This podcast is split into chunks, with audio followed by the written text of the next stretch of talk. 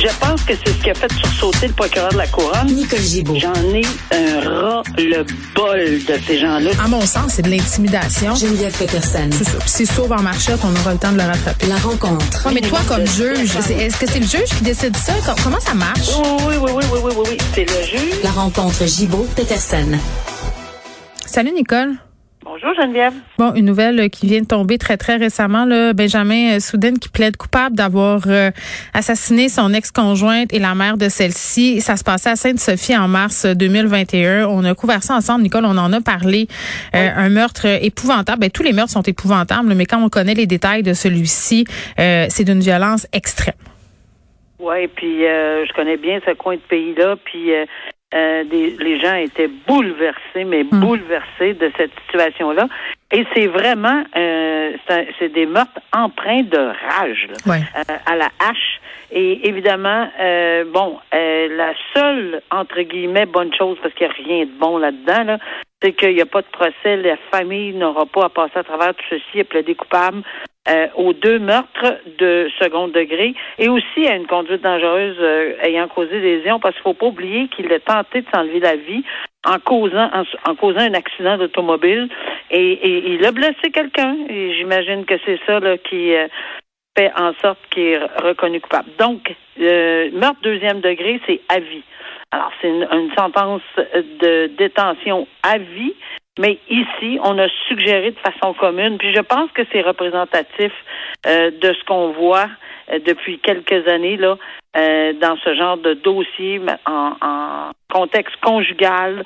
Un message est lancé pas avant 10 ans la permission de demander une euh, libération co- conditionnelle. Hmm. Alors, c'est il ne pourra même pas adresser sa demande avant Bon, euh, une histoire euh, quand même assez surprenante. Là, une avocate soupçonnée dans une affaire euh, de meurtre. Elle est, dans la, ligne pardon de la sûreté du Québec. Une enquête euh, dans le cadre du meurtre d'un trafiquant de drogue qui été abattu. Ça fait environ trois ans là, sur la rive nord euh, de Montréal. Et vraiment, les enquêteurs qui ont des raisons de croire que Maître Noémie Tellier serait complice après le fait. Tu vas nous expliquer ce dont il s'agit, Nicole, d'être complice après le fait, après le fait, pardon. Bon, et le- un des principaux dans cette affaire, je pense que c'est important de le préciser, c'est l'ex-conjoint de madame qui est criminaliste. C'est le père aussi de son enfant. C'est ce qu'on peut lire là, dans différents rapports. Ça porte toutes sortes de questions, euh, Nicole, cette histoire-là. Un, euh, évidemment, ça a un impact sur la confiance des gens vers euh, les personnes qui pratiquent un métier en lien avec la justice. Et souvent, les avocats criminalistes, et vraiment, c'est un préjugé, ont mauvaise presse. Souvent, il y a beaucoup de biais. là. les gens disent, ah, mon Oui. Dieu, ils travaillent avec les criminels. Fait que dans le fond, ils sont pas nets. Tu sais, les films de mafia ont pas aidé, là. Je trouve que toute cette histoire-là, euh, justement, là, c'est c'est malheureux parce que ça entretient ces préjugés-là envers cette profession qui est tout à fait noble, là, il faut le dire. Mais dans le fond, on n'a rien à ajouter à ce que tu viens de dire là sur ce commentaire parce que Bon. c'est vrai que c'est pas tous les criminalistes, loin de là. Et euh, ces gens-là, on a besoin d'eux là, dans un système judiciaire parce qu'il y a une balance. On se souviendra toujours que le signe du droit, c'est la balance. Est-ce que des fois, ça va plus d'un bord que de l'autre, la balance? Ben oui. Euh, et, et, et, et on en discute régulièrement. Bon, ici, juste dans- d'entrée de jeu, là, elle n'est pas accusée de rien, cette dame-là mais elle fait l'objet parce qu'il n'y a, y a pas d'accusations qui sont Mhm. déposées. Puis C'est des évidemment- Oui, mais évidemment, on, on, on a vu qu'il y avait des demandes de mandat, de perquisition, de ci, de ça, puis qu'il y a une bataille acharnée parce que le rôle d'être avocat et euh, les conversations qu'elle aurait eues et ou avec euh, quiconque là, qui sont dans, dans ce qui est dans ce cercle-là de personnes, parce que c'est compliqué, là. Quand on lit l'article, on voit que c'est pas juste une personne d'impliquée, pas juste le, pas juste en lien avec son ex-conjoint. Il y a, il y a un ensemble de personnes. Oui, si le crime ça. organisé te serait impliqué là-dedans et tout ça, mais complice après le fait, dans le fond, c'est quoi? Ben, c'est d'avoir posé des gestes, pas Elle n'a pas. Elle, si c'est ça les accusations, et on dit bien si, Oui. on dépose des accusations de complicité après le fait, ben c'est pas pour avoir posé elle-même ou, ou de- on va pas parler d'elle, on va parler une personne Exact. de complicité après le fait.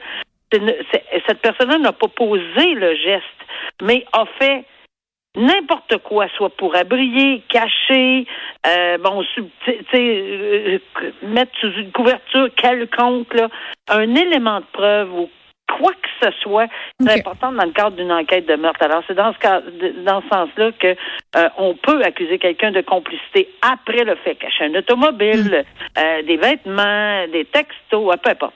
On essaie d'avoir les textos parce qu'elle, elle était, il y avait un véhicule là-dedans euh, qu'elle conduisait là, et, et, et, son ex-conjoint aurait peut-être eu euh, des, euh, des hmm. conversations texto, Bluetooth, etc. Mais c'est pas facile parce que on se souvient qu'elle a son rôle d'avocate parce qu'elle a représenté quelqu'un là-dedans aussi.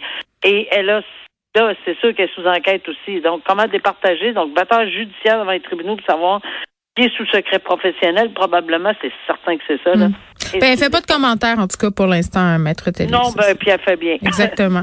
euh, une histoire qu'on a couverte ensemble, Nicole, cette jeune fille qui avait été enlevée par ses frères. Rappelle-toi, elle était sur euh, ses lieux de travail, si je ne m'abuse.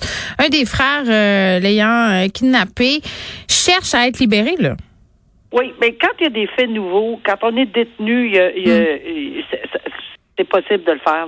Mais il faut avoir des faits nouveaux. Donc, on se présente parce qu'on peut pas, à moins d'aller en appel d'une décision euh, du tribunal de la Cour du Québec, ici en l'occurrence, qui euh, a refusé sa remise en liberté, ben, on, va en appel.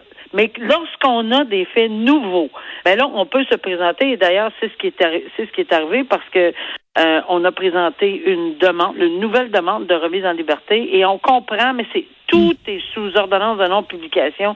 Il n'y a pas un seul témoignage qu'on sait pourquoi, quand, où, comment, mais on sait, de par la lecture euh, qu'on dans les journaux, que sa sœur, la personne euh, qui hmm. aurait été kidnappée, euh, aurait témoigné pour la remise. enfin, dans le contexte de cette demande de remise en mm-hmm. liberté. Qu'est-ce qu'elle dit? Pourquoi, quand, où, comment, on ne sait pas on ne pourra pas le savoir. Les noms sont protégés et une décision, une décision va être rendue ultérieurement. Mais c'est tout fait dans le cadre là, de, on a le droit de demander d'être remis en liberté si on a des faits nouveaux. Oui, puis cette histoire-là avait fait beaucoup jaser. Là. Ça avait fait l'objet d'une lettre en beurre aussi. Là. Oui.